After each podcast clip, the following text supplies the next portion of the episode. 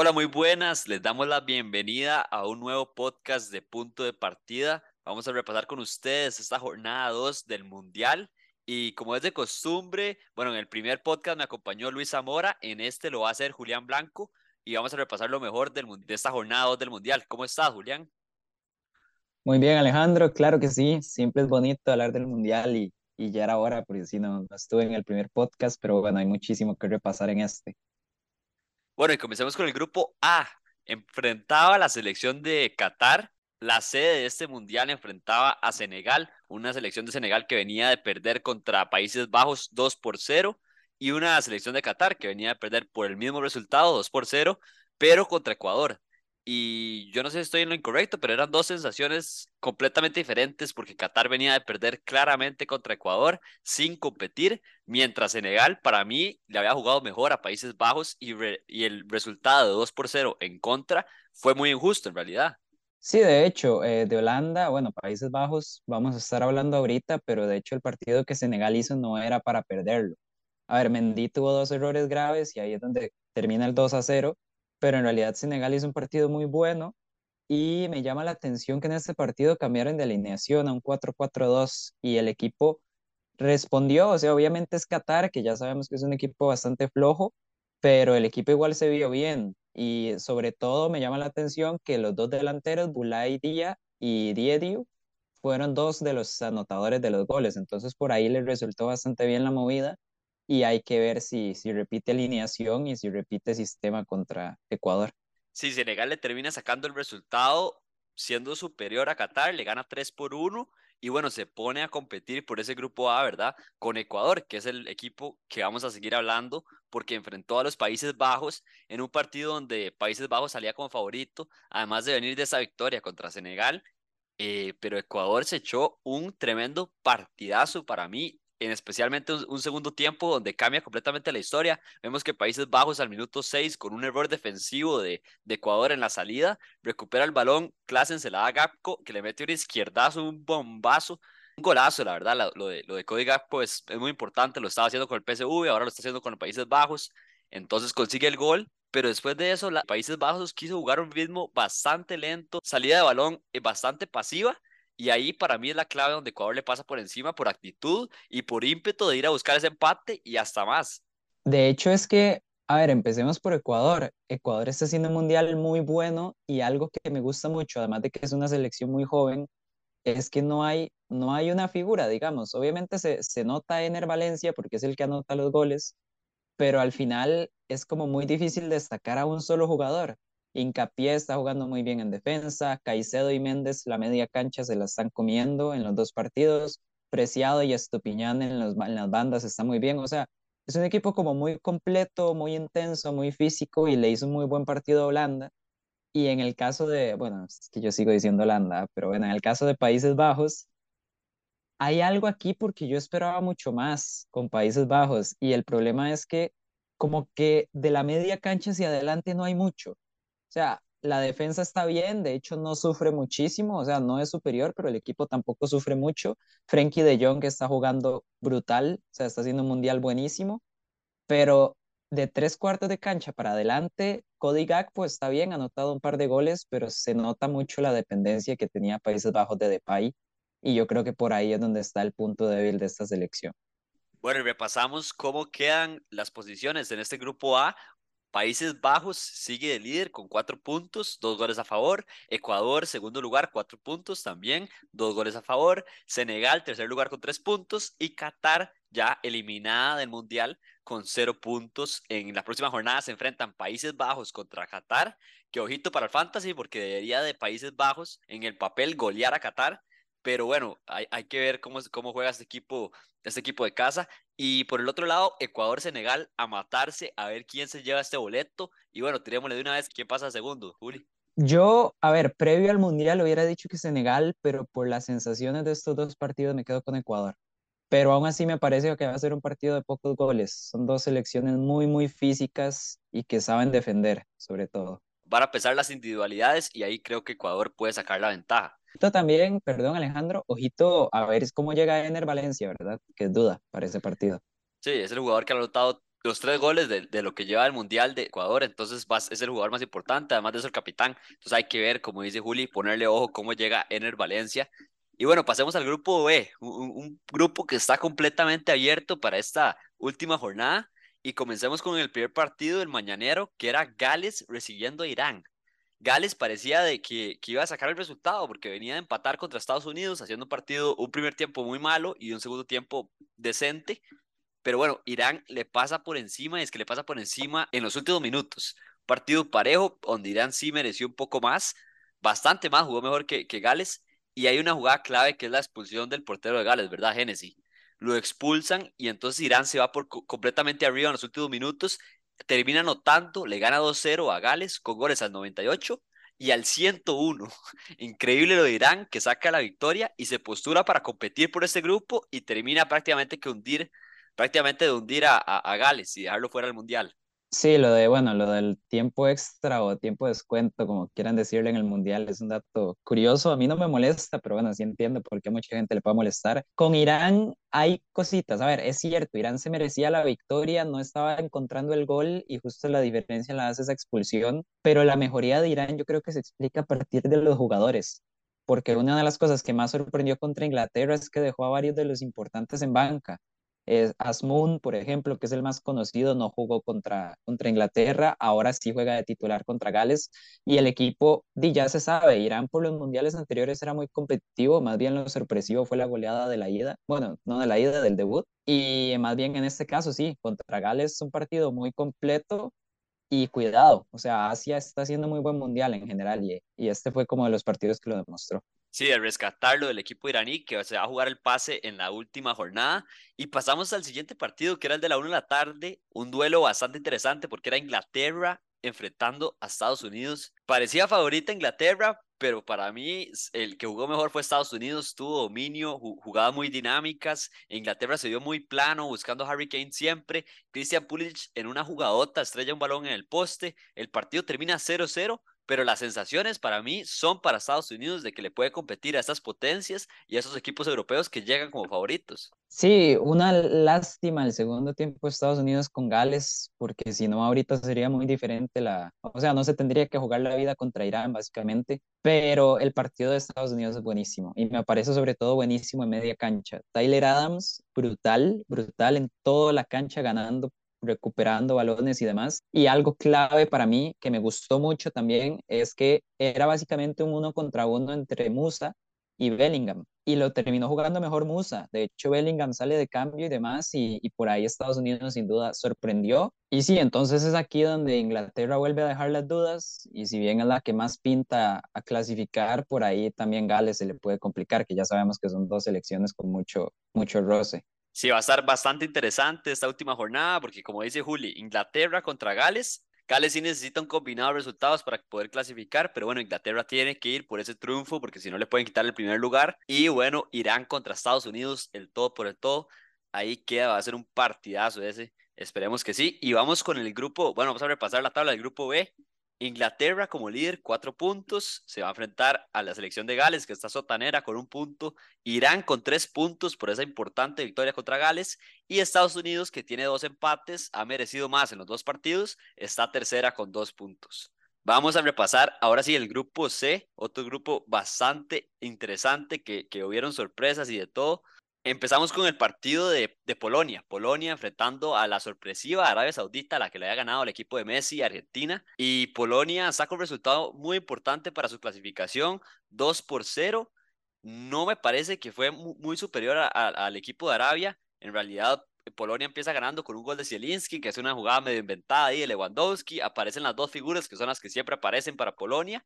Después Arabia Saudita tiene un penal conseguido y su, su capitán, el número 10, el que yo le había dado al jugador de, de la jornada, la pasada, por eso fue que lo falló, Salem Al-Dawsari falla el penal, lo ataja Chesney, el punto a favor para Polonia, y después de eso, eh, Robert Lewandowski aprovecha una oportunidad al minuto 82 para poner el 2 por 0 sentenciado, pero fue un partido donde para mí Arabia, Arabia mereció más. Sí, totalmente. Este es de esos partidos donde el, el resultado no refleja el juego porque este no es un partido de 2 a 0 y mucho menos llegar a pensar que Polonia fue superior.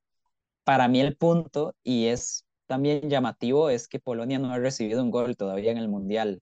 Y ahí es donde está la diferencia. Es un equipo que si bien juega feo, porque a mí no me gusta para nada cómo juega Polonia, siento que podría hacerlo mucho mejor con los jugadores que tiene, pero es un equipo sólido y cuesta hacerle goles, le costó a Arabia Saudita y cuando uno tiene a Lewandowski, a Zielinski, a Milik, o sea, cuando uno tiene esa clase de jugadores, pues también puede permitirse ciertas cositas, entonces por ahí Polonia se mete y de ahí va a estar interesante ver cómo, cómo resuelven después con Argentina. Sí, Polonia prácticamente clasificada con cuatro puntos, líder del grupo y el siguiente partido estaba todo por todo, se jugaba toda Argentina enfrentando a México, que también necesitaba sumar puntos por esa victoria de Arabia y por el empate, por, por lo que ya se sabía, la victoria de, de Polonia. Entonces México tenía que a salir a buscar el partido y más todavía Argentina. Bueno, es un primer tiempo aburridísimo. Me parece que es un tiempo cerradísimo. Argentina no daba un pase bueno. México tirado atrás, ni siquiera quería la bola, prácticamente quería que se acabara el tiempo. Y en el segundo tiempo, para mí hay un momento clave que es cuando, cuando hacen los cambios. Cuando Scaloni hace los cambios, mete a Julián Álvarez, que para mí ya a este punto le debe haber ganado la posición a Lautaro Martínez.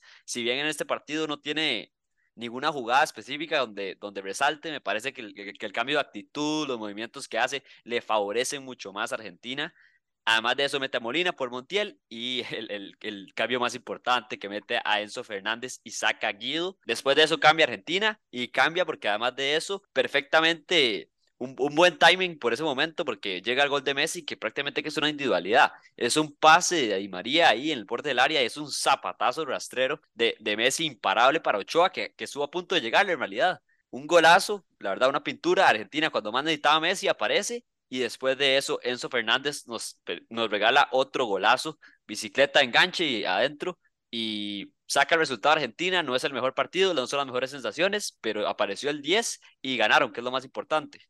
Exacto, para mí Enzo y Julián tienen que ser titulares, ya de, aquí en adelante se lo han ganado y es que el equipo no, no ha funcionado tampoco como para justificar otros jugadores. El caso de Rodrigo de Paul, muy mal, Lautaro Martínez, muy mal, por ejemplo. Entonces, bueno, por ahí pueden ir los cambios. Y nada más para agregar un poquito el caso de México, México no es que juegue mal, a ver, este partido fue feo porque muy trabado, muchas faltas y demás, pero México ahorita la sensación con México es que le puede tocar casi cualquier selección y no va a notar. Y yo creo que ahí es donde está el problema. Le falta mucho, mucho, mucho gol. Para mí es la selección de este grupo que ya menos chances tiene de clasificar, si bien todavía puede. Pero sí, o sea, más allá de lo que haga Ochoa, de lo que pueda hacer el medio campo, del Chucky y demás, el problema de México es que le está costando muchísimo, así como le ha costado antes del Mundial incluso, hacer goles. Y sin goles, pues Dino no hace nada en el fútbol. Sí, este problema México venía desde la, fase eliminatoria, ¿verdad? Pero claramente sabemos el dominio que tiene México en CONCACAF, entonces no se resaltaba. Pero bueno, ahí tienen que traer las críticas al Tata, que por qué llamó a Raúl Jiménez, que por qué no llamó a Gutiérrez, que por qué llamó a este delantero, y sabiendo esa falta de gol, no, no ha podido resolver eso. Pero bueno, repasamos los, las posiciones del grupo C. Polonia se queda como líder, cuatro puntos, dos goles a favor. Argentina ya está segunda, tres puntos, un gol a favor. Arabia Saudita, tercera, con tres puntos, menos uno en gol diferencia. Y México, sotanero, con un punto, menos dos, casi que complicadísimo para México, ¿verdad? Y y bueno, ahora repasamos el grupo D, el grupo de la campeona del mundo, y empecemos con el plato fuerte. Francia enfrentando a Dinamarca en lo que parecía que iba a ser el partido del grupo. Y me parece que estuvo bastante bien, un partido interesante. Dinamarca planteó su bloque, le jugó a ratos en un tú, tú a tú con, con Francia, le compitió.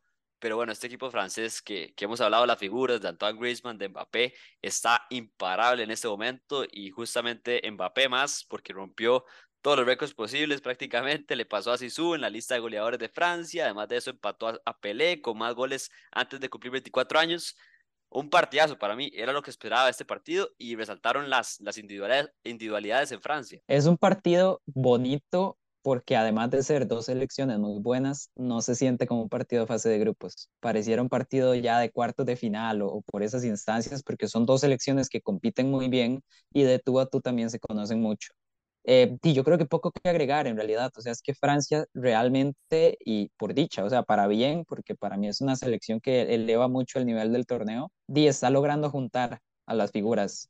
Eh, no está Benzema, está Giroud, pero es que Giroud con Mbappé y Griezmann se ve perfecto, Dembélé también está sumando bastante y al final de cuentas, pues Francia, eh, si bien es apenas un 2 a 1, las sensaciones que deja me parecen buenísimas y ojito porque si queda líder de grupo, que es lo más probable, por ahí la llave también le podría ayudar bastante después. Sí, una Francia superior, un país de Dinamarca creo que le falta un poquito de gol, ¿verdad? Le falta un poquito más de ofensivo, en la Eurocopa llegaban a meter más goles los, los defensas, en realidad, Maele era uno que llegaba mucho a gol y ahorita le falta, le falta esa chispa. Sí, de hecho, Dinamarca sí está dejando un poquito de ver, no es la misma que se vio en la Euro, incluso en la Nations League, donde le ganaron los dos partidos a Francia, por ejemplo. Pero bueno, ya uno esperaría. Australia tal vez es el equipo más sencillo, digamos, o el que peor defiende del grupo, entonces por ahí podrían ir cambiando un poquito la dinámica. Bueno, y pasemos a hablar de Australia, que en realidad enfrentaba a Tunisia en este grupo D y le termina sacando el resultado 1-0, un partido muy parejo donde Tunisia sí pudo competirle a Australia, Australia fue mejor por, por ratos del, del juego, Duke termina metiendo el gol de Australia, un golazo, un testarazo de cabeza, imposible atajar, y de ahí Australia yo creo que se conserva bastante bien y eh, mantiene su distancia para que Tunisia no le haga suficiente daño. Sí, eh, a ver, Túnez le hizo un muy buen partido a Dinamarca porque Dinamarca llevaba el peso, o sea, Túnez simplemente se echaba atrás y buscaba ser un poquito más reactiva. Eso es algo que se les da muy bien, pero cuando juegan contra Australia ahora es al revés. Más bien ahora es Túnez el que tiene que llevar el peso del partido y ahí se vio una cara totalmente diferente. Y bueno, de ahí el resultado que mete Australia ahorita de segundo lugar y ahorita va a repasar la, la lista. Eh, Alejandro, y bueno, nada más para destacar algún nombre en el partido, el de Harry Souter, el defensa de Australia, bastante bien, eh, ayudando a mantener esa ventaja de 1 a 0. Y bueno, ahora a ver cómo se la juega Australia contra Dinamarca por ese segundo lugar. Y pasamos a repasar la tabla del grupo D. Francia, líder, campeona defensora con seis puntos, cuatro goles a favor. Australia, segundo lugar, sorpresivo, arriba Dinamarca con tres puntos. Ojito, porque tiene gol diferencia menos dos y Dinamarca con un punto menos, menos uno de gol diferencia y Túnez también con un punto. Pasamos ahora sí a lo bonito porque estamos felices. Grupo E. Comenzamos con el partido de madrugada. Costa Rica derrotó a Japón sorpresivamente 1 por 0 con gol de Keisher Fuller, golazo de Fuller de zurda. Y bueno, yo quiero comenzar escuchando las opiniones de Julián Blanco. A ver, yo no sé si Alejandro lo va a poner de headliner, podría ser, la verdad, y así abrimos un poquito de discusión. Yo no he visto todos los partidos del Mundial, he visto unas tres cuartas partes de los partidos, o sea, aún, digamos, ahí se entiende, y me parece el peor que he visto hasta ahora, la verdad. Terrible, partido horrible, feísimo. Japón no jugó a nada, la Sele tampoco, un tiro a marco de la Sele Fuller, eso sí, es el mejor lateral de la jornada, o sea, eso no cabe ninguna duda. O sea, Fuller jugó terrible, pero ese gol hizo el mejor partido de su vida. O sea, eso, eso nadie se lo va a quitar.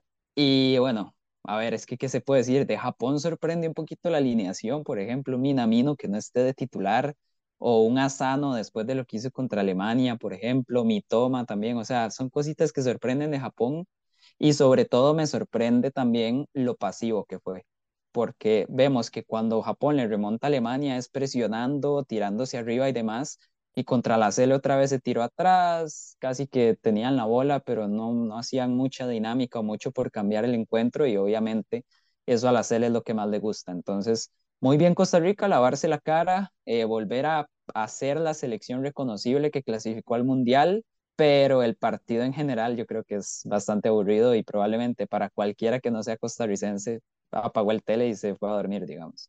Sí, a ver, en Costa Rica tuvieron que haber dado feriado el lunes para la gente que se despertó a las 4 de la mañana, aguantó el sueño de ese partido y esperó el gol de Fuller al, minuto 80 para poder gritarlo como loco, o el que se quedó despierto toda la madrugada y siguió recto para ver ese partido que prácticamente que era para, para dormirse. Era, era cuando uno tiene insomnio, uno prende ese partido los primeros 70 minutos y es que no pasó nada. Hay que ver cuánto tiempo de posesión tuvieron Yoshida y, Takura. Y del otro lado, Kendall Waston, Duarte y Calvo, porque fueron los que más tuvieron la pelota en todo el partido. Dos bloques que, que ninguno quería como hacerse daño. Costa Rica se esperaba partido positivo. Esto es lo que tenemos, esto es lo que hay que poner. Así es como hay que jugar. Nos dio resultado y nos deja vivos para la última jornada. Vamos con el siguiente partido, porque eran las dos potencias, el partido llamado al mejor del grupo, lo que iba, lo que iba a ser España enfrentando a Alemania. España venía de meterle 7 a Costa Rica, mientras que Alemania venía de, de, perder sorpresivamente contra Japón. Eran dos contextos completamente diferentes y bueno, me parece que fue un partido muy parejo. España tuvo el control a ratos, prácticamente que el primer tiempo sí fue completamente español, tuvo sus chances, Fernando andaba fino, Aníbal tampoco. Y del otro lado, Alemania sí, sí supo emparejar el partido ya después. A ver, esto también puede irse para el headliner ahí, hacer un mix de las dos declaraciones. Para mí este más bien ha sido el mejor partido del Mundial hasta ahora. Eh, se eh, ojito, ojito, Julia, arriba de, de, Ghana, Portugal, arriba de Ghana, Corea del Sur, arriba de Serbia, Camerún. Sí, sí, eso, eso es un buen detalle. Emociones emociones los últimos partidos, ¿verdad? Estos de Camerún y Serbia y Ghana y Corea, ¿verdad? O sea, emociones muchísimas, o el de Ghana y Portugal, por ejemplo, también.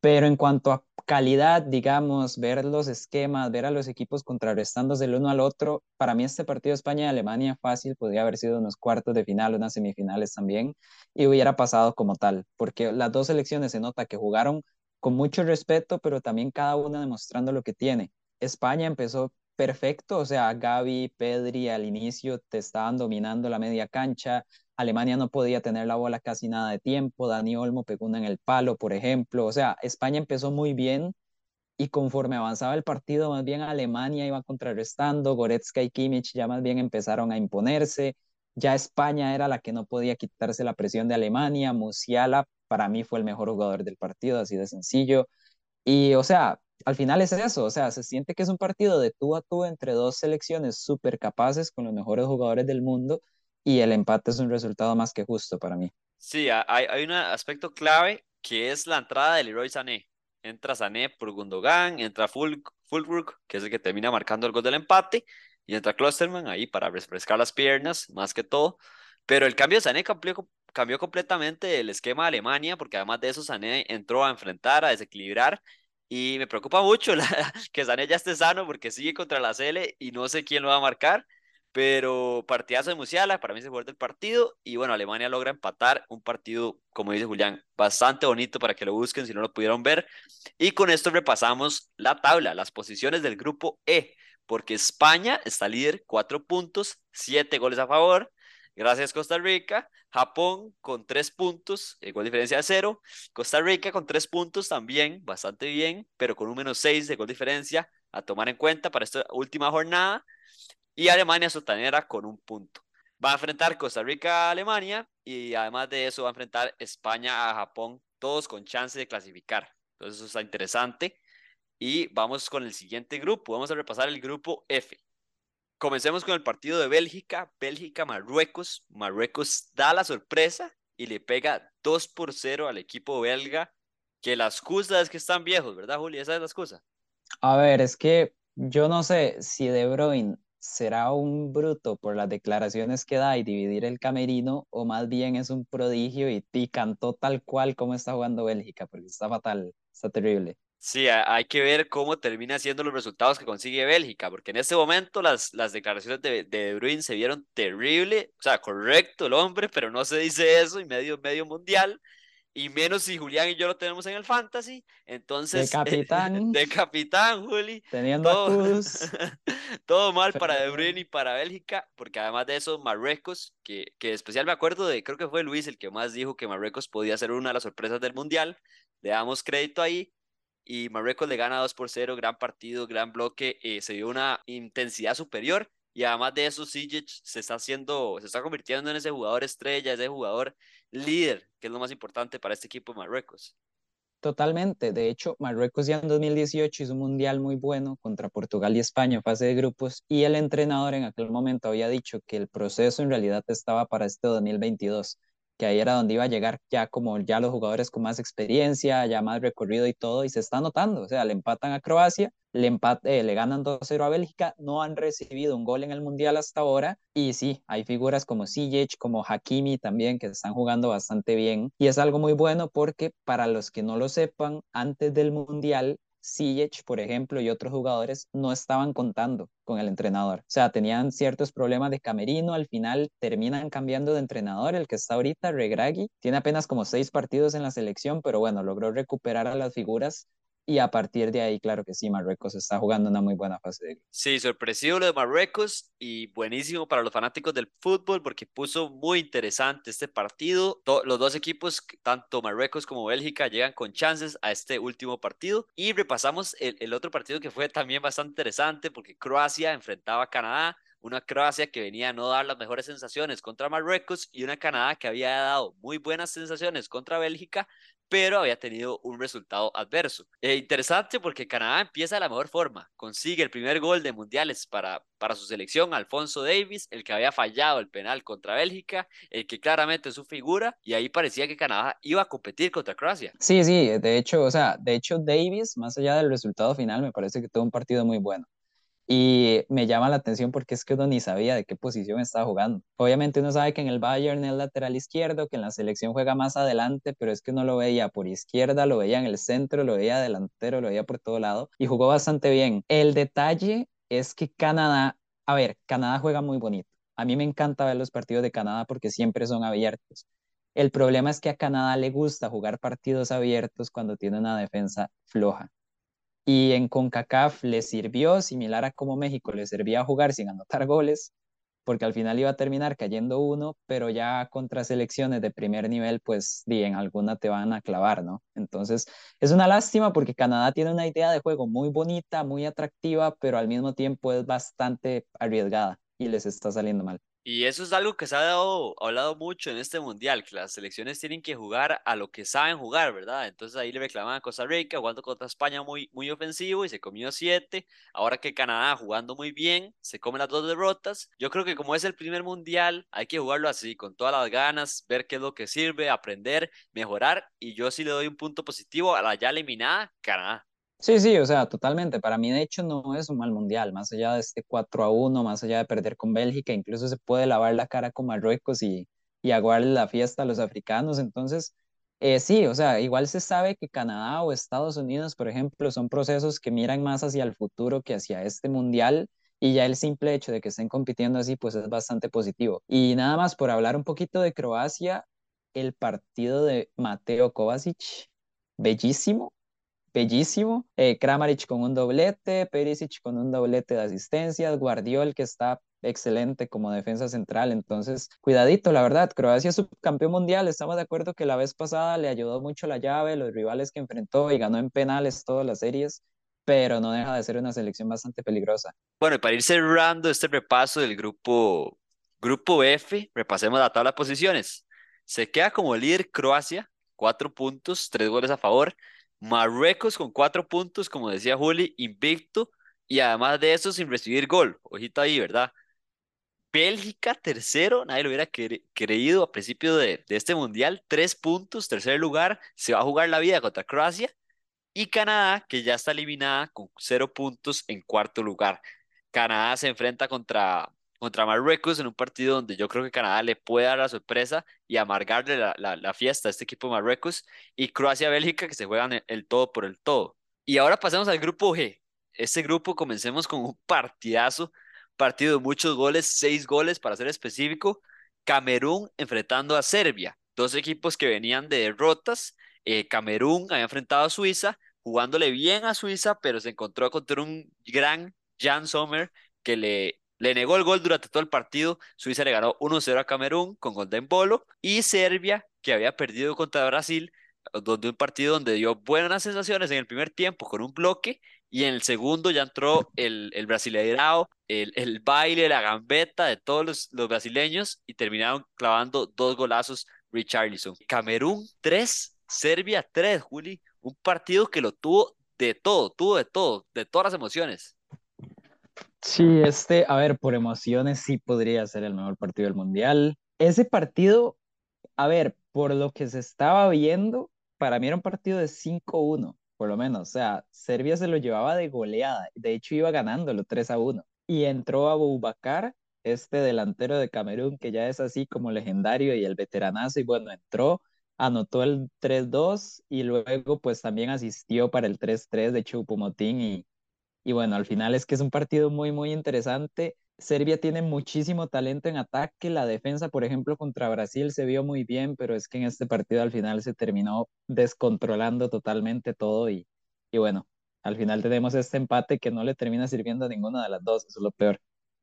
Y es que el caos que dice Julián empieza justo antes de que termine el primer tiempo, donde Serbia era superior, no encuentra los goles y se le abre la llave del gol en el tiempo extra del primer tiempo. Al 45 más 1, anota Pavlovic y al 45 más 3, Milinkovic Savic, que se dice que va a ir a la Juve, ahí están con los rumores, gran jugador de Serbia, que para mí tuvo que haber salido hace ratos de la Lazio, pero bueno, es la figura de ese equipo. Eh, empieza el segundo tiempo y otra vez Serbia anota con Mitrovic y ahí ya decíamos lo que dice Juli. Game over, se acabó, fuera Camerún, se va a comer 5 o 6, Serbia se va a postular como segunda grupo, pero no, Camerún responde con Ababacar y se lleva el empate, que no le sirve a ninguno, pero fue un partidazo. Y en el segundo partido, que fue más tarde de este grupo, Brasil enfrentando a Suiza, Brasil que venía a ganar bien contra Serbia, pero que había tenido la lamentable noticia de que Neymar eh, mínimo no va a jugar los partidos que restaban de la fase de grupos. Su figura, su líder, y bueno, Brasil tenía que improvisar, por así decirlo. Un equipo suizo que venía bastante bien, sabíamos lo que podía hacer. En la Eurocopa le había ganado a Francia, los había eliminado y sabíamos que defensivamente tenía mucho que dar y ofensivamente tenía esos destellos. Pero un partido donde Brasil le costó el primer tiempo muchísimo, parecido a Serbia. Segundo tiempo hace cambios, que fue lo más importante, saca a Paquetá, desgraciadamente para mi fantasy, pero para Brasil fue muy positivo. Entró Rodrigo, después entró Bruno, Bruno Guimaraes, que también le trajo un nuevo aire a esta media cancha de Brasil, y encuentra en un golazo un, un, golazo merengue, ojito, porque es Vinicius se la da a Rodrigo, Rodrigo se la da a Casemiro y Casemiro se mete un golazo, porque solo golazo mete Casemiro y se lleva la victoria a Brasil. Sí, a ver, es que yo siento que esta Brasil, a pesar de todo el talento que tiene, es un equipo que igual le gusta tener las cosas controladas. O sea, obviamente eso le gusta a todas las elecciones, pero lo que quiero dar a entender es que no es este Brasil tal vez del jogó bonito, que le gustaba como lucirse y jugar bonito y todas estas cosas, ¿verdad? Sino que es una Brasil que simple y sencillamente le importan los resultados. O sea, tiene jugadores que ya de por sí hacen que se vea bonito, pero no es eso lo que les interesa, no es a eso a lo que apuntan. Entonces, por ahí el primer tiempo, incluso tramos del segundo, sí como que uno decía que estaba como trabada, como que no encontraba huecos en la, en la defensa de Suiza, que de por sí es muy buena, pero sí, como dice Alejandro, al final, pues di, el talento se impone, ¿verdad? O sea, si, es, si no es Neymar, que no estaba, tampoco Richarlison, pues bueno, de Vinicius a Rodrigo y de Rodrigo a Casemiro, y ahí es donde marcan la diferencia. Y sobre todo lo más importante, es que si bien esta Brasil no es así como bellísima, tampoco sufre y sabe sacar los partidos y sabe jugarlos y la defensa ha estado muy muy sólida. Entonces es un resultado que a pesar de ser un 1-0 deja, sigue siendo muy bueno, sigue dejando buenas sensaciones y Brasil de una vez pues ya demuestra por qué es candidato. Y también es importante que dice lo que dice Juli, que, que esta Brasil sabe sufrir. Vemos que se adapta al juego, hay partes donde no es dominadora, pero se siente cómoda, se ve bastante cómoda, sabe que las individualidades, si no tiene los jugadores en el banco, Anthony, eh, Martinelli, Gabriel Jesús, puedo seguir y seguir y seguir porque tiene muchos jugadores y esos jugadores brasileños que desequilibran, pero Brasil se ha sentido muy cómoda, no lo hemos visto incómoda en este mundial y, y va a estar interesante a ver cómo reacciona, cómo va a tener esa capacidad de reacción.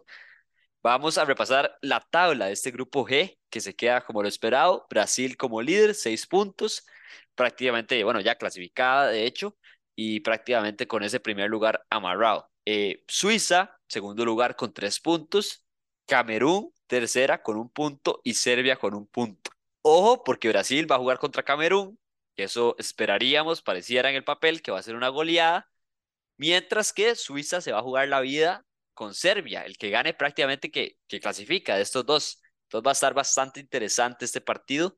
Y con esto nos vamos al grupo H, que hubo otro partidazo porque tempranito Corea del Sur se enfrentó a Ghana y bueno, ganó Ghana con un doblete de Kudus, un partidazo. Ghana fue superior, empezó ganándolo 2 a 0, después entró un cambio crucial que fue Lin Kang In, que entra de cambio y le cambia la cara a este equipo de, de, Corea, ¿verdad? Que consigue dos goles y Kuz reacciona rápidamente a los siete minutos de que le han empatado para encontrar el 3 a 2. Partidazo de gana comandado por Kuz, que es su joven promesa. Sí, totalmente. De hecho, eso era por donde yo iba a empezar. Si Gana tiene las posibilidades que tiene de meterse octavos, es por Mohamed Kudus. Así de sencillo. Está haciendo un mundial brutal y es de esos jugadores. A ver, para quienes siguen la Champions, el Ajax y demás, ya se van a haber dado cuenta, ya medio lo conocen, pero di, para el aficionado normal, digamos, que no esté tan enterado, pues es de esos mundiales o de esos jugadores que más bien se dan a conocer en un mundial y pues pueden servirle de escalón para algo más grande. Lo de Kudus, buenísimo, es el que lidera gana tanto en la derrota contra Portugal, que por un resbalón de Iñaki Williams no es un empate, y en este pierde, en este partido que es la victoria. Y sí, lo que dice Alejandro, por el otro lado en Corea, pues Kang Kin Lee es el que le cambia la, la cara totalmente a Corea y más bien sorprende mucho que no sea titular. Así como Minamino no está de titular en Japón, sorprende mucho lo de Lee aquí en Corea. Pero bueno, ya Corea lastimosamente sí queda eliminada y gana, pues se viene, se viene bonito, ¿no, Alejandro? Sí, se viene bonito y ahorita vamos a repasar por qué lo de Kuz en el partido contra Portugal, como dice Julián, fue la figura, fue el que tuvo las chances, puso la asistencia, tuvo un tiro a larga distancia que casi entra, pero ahí estaba jugando más de contención, digamos, en el esquema de, de, de estaba más de contención porque es un jugador polivalente completamente, lo hemos visto en el Ajax, que sale de 9, juega de extremo, se bota, falso 9, puede jugar, y en este Kuz sale más adelantado, sale ya como un tipo 10, también tirado a banda, y ahí es donde logra sacar la diferencia. Y eh, va a estar interesante este grupo porque además de eso, Portugal se enfrentó a Uruguay en lo que parecía que iba a ser el partido de la jornada. Eh, no lo fue porque hubo un equipo superior que fue el equipo lusitano, el equipo de Portugal, que le gana 2 por 0 a Uruguay de la mano de, de Bruno Fernández, que consigue un doblete, un pasesote a Cristiano, que prácticamente Cristiano lo celebra como gol, pero terminan, se, lo, se lo terminan dando a Bruno porque no toca la bola, es todo esto en el segundo tiempo, y luego Bruno con una jugada individual, un cañito que le tira a José María Jiménez, le pega la mano, consigue el penal y lo convierte. Eh, muy superior Portugal a, Uruguay, ¿verdad, Juli? Sí, pero aún así Portugal no es que me sorprenda. O sea, obviamente es una selección buenísima, vea los jugadores que tiene, por ejemplo, pero no, no se aleja de lo que yo ya esperaba de Portugal. El problema es Uruguay. Siento que, a ver, Uruguay llegaba con figuras en el mejor momento de sus carreras, Valverde, Bentancur, Darwin Núñez, por ejemplo, Matías Olivera también con el Napoli, pero es que no Arrascaeta, está... que no lo meten, Sí, nadie sabe por exacto, no qué. está jugando. E- Ese es el punto. Las decisiones de Diego Alonso, que es el entrenador uruguayo, están siendo raras. Valverde no está jugando del mismo rol que juega en el Madrid. Bentancur está jugando casi que de mediocentro, cuando en el Tottenham más bien lo que le sirve es ser más llegador y anotar goles. Incluso eh, Darwin Núñez el primer partido lo jugó en una banda en vez de jugar de delantero centro con Suárez, que ya sabemos que Suárez por sí solo ya, ya no está. Entonces, eh, de hecho, ahorita antes de grabar estaba viendo ahí en Twitter y me encontré con las declaraciones de Cavani después de este partido y dijo que si querían saber por qué el equipo está jugando mal, que le preguntaran al entrenador.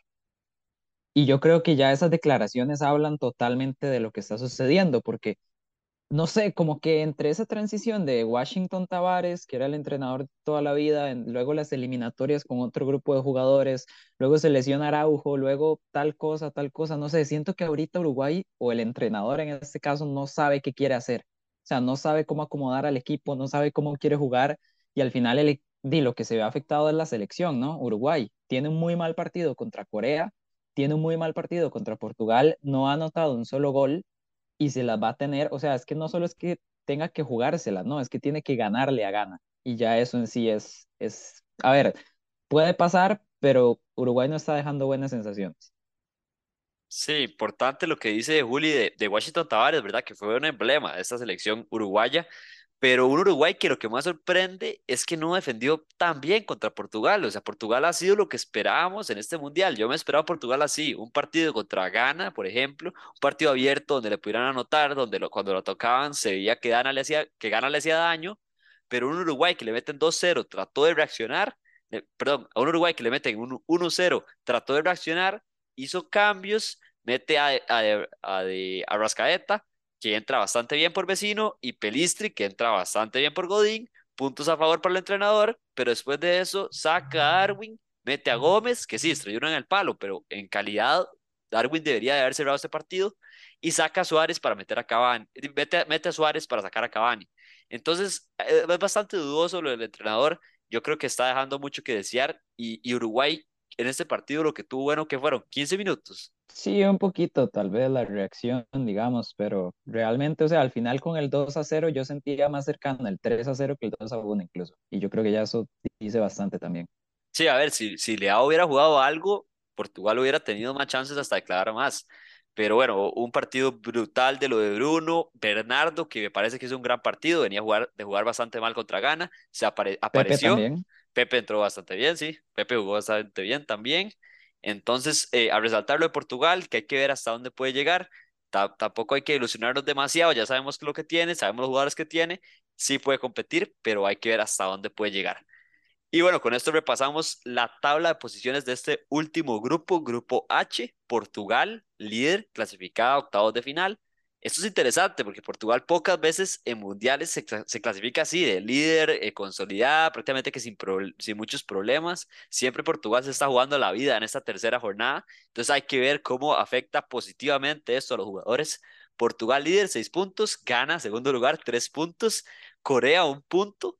Y Uruguay de última con un punto. Y lo más interesante, Juli, es que se juega la vida Uruguay contra Ghana y yo creo que todos tenemos en la memoria así fresquito ese partido donde Luis Suárez mete la mano en, en los últimos minutos para taparle el gol clasificatorio a semifinales a Ghana, que luego a Samoa Yang termina errando el penal increíblemente pegándolo en el poste y Uruguay con una panenca de loco Abreu se lleva la serie para ir a semifinales y arruinarle la fiesta a los africanos. Y en el otro partido, Portugal se va a enfrentar a Corea del Sur en lo que Portugal hasta podría entrar con un equipo medio alternativo, no creo, pero debería de golear a la, al equipo de Corea del Sur, que no tiene nada que perder y que yo diría que, que va a atacar por ratos en el partido. Sí, totalmente. Lo de la revancha, bueno, a ver si es revancha, pero tiene una pinta lindísima, la verdad. Pinta muy, muy bien. Y esperemos, o sea, la verdad es que simple y sencillamente esperemos. Yo creo que va a ser el partido más. Obviamente hay muchas selecciones que se enfrentan entre sí y que se lo juegan todo en la última jornada. Y veamos el grupo de la Sele, por ejemplo. Pero este partido de Ghana y Uruguay no es solo este mundial, o sea, ya son años, ¿verdad?, que se traen. Entonces, yo creo que por, por roce, digamos, por emociones, por ganas, digamos, que se traen entre sí, o al menos gana Uruguay, yo creo que va a ser el partido más, más vacilón de esta última jornada. Sí, eh, para que sintonicen, viernes a las 9 de la mañana, partidazo, gana Uruguay. Tomar en cuenta que Uruguay no le sirve para nada el empate, entonces va a tener que ir a buscar el partido desde el minuto uno y eso va a ser todavía más interesante porque gana cuando lo vimos mejor es cuando contragolpeaba contra, contra Portugal. Entonces, ojito porque va a ser un partidazo. Y bueno, con esto terminamos el repaso de los grupos. Juli, para cerrar, te quería preguntar, ¿quién es tu jugador de la jornada? Tengo Uf, tengo dos, pero yo voy a decir Mohamed Kudus, porque tras de eso me, me hizo sentir bien en el fantasy. Punto a favor para, para Juli y para Kudus, que costaba 5.5 en el fantasy. Eh, increíble lo que puede hacer con este equipo de Ghana y ojalá sea un partidazo contra Uruguay. Yo me voy a ir con el mismo grupo, me voy a ir con Bruno Fernández, creo que está jugando brutal con, con Portugal. Sí, esa, esa, era mi otra opción también. Sí, sí, creo que, que está bastante bonito, dos jugadores del mismo grupo, pero un grupo que se puso bastante interesante. Y bueno, con esto llegamos al fin de nuestro podcast. Muchas gracias por repasar con, con nosotros todo lo que fue la jornada 2 del Mundial. Les, recordarnos seguir, les, les, recordamos seguirnos en redes sociales como punto de partida, toda la información del Mundial, cobertura, podcast, video de análisis previo, video de análisis después. Eh, estén bastante atentos, seguimos con todo el contenido. Muchas gracias, Juli, por acompañarme en este podcast y nos vemos en la jornada 3.